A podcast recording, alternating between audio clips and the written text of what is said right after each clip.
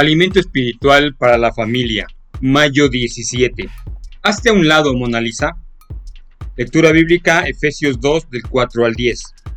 Porque somos hechura suya. Efesios 2.10.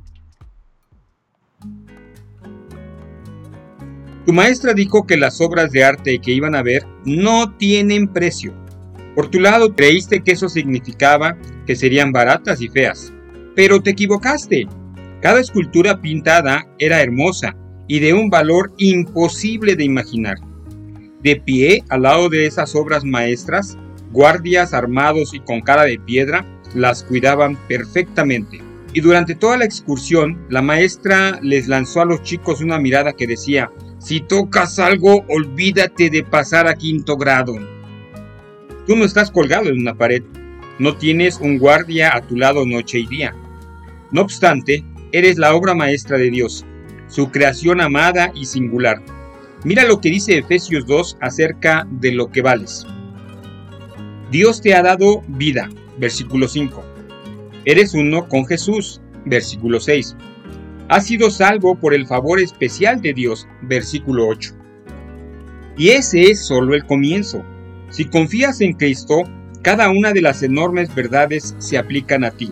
Si en alguna ocasión te preguntas si le importas a Dios o a otros, recuerda esta lista que voy a leer. Número 1. Soy amado y escogido por Dios. Efesios 1.4. Número 2. Soy hijo de Dios. Juan 1.12. Número 3. El Espíritu Santo de Dios vive en mí. Primera los Corintios 3.16. Número 4.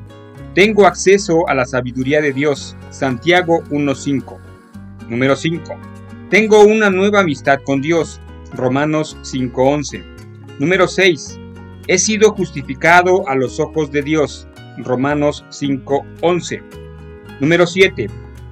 Tengo la justicia de Cristo. Segunda los Corintios 5.21. Número 8. Soy embajador de Dios. Segunda los Corintios 5.20. Número 9. He sido completamente perdonado. Colosenses 1.14. Número 10. Dios satisface todas tus necesidades. Filipenses 4.19. Número 11.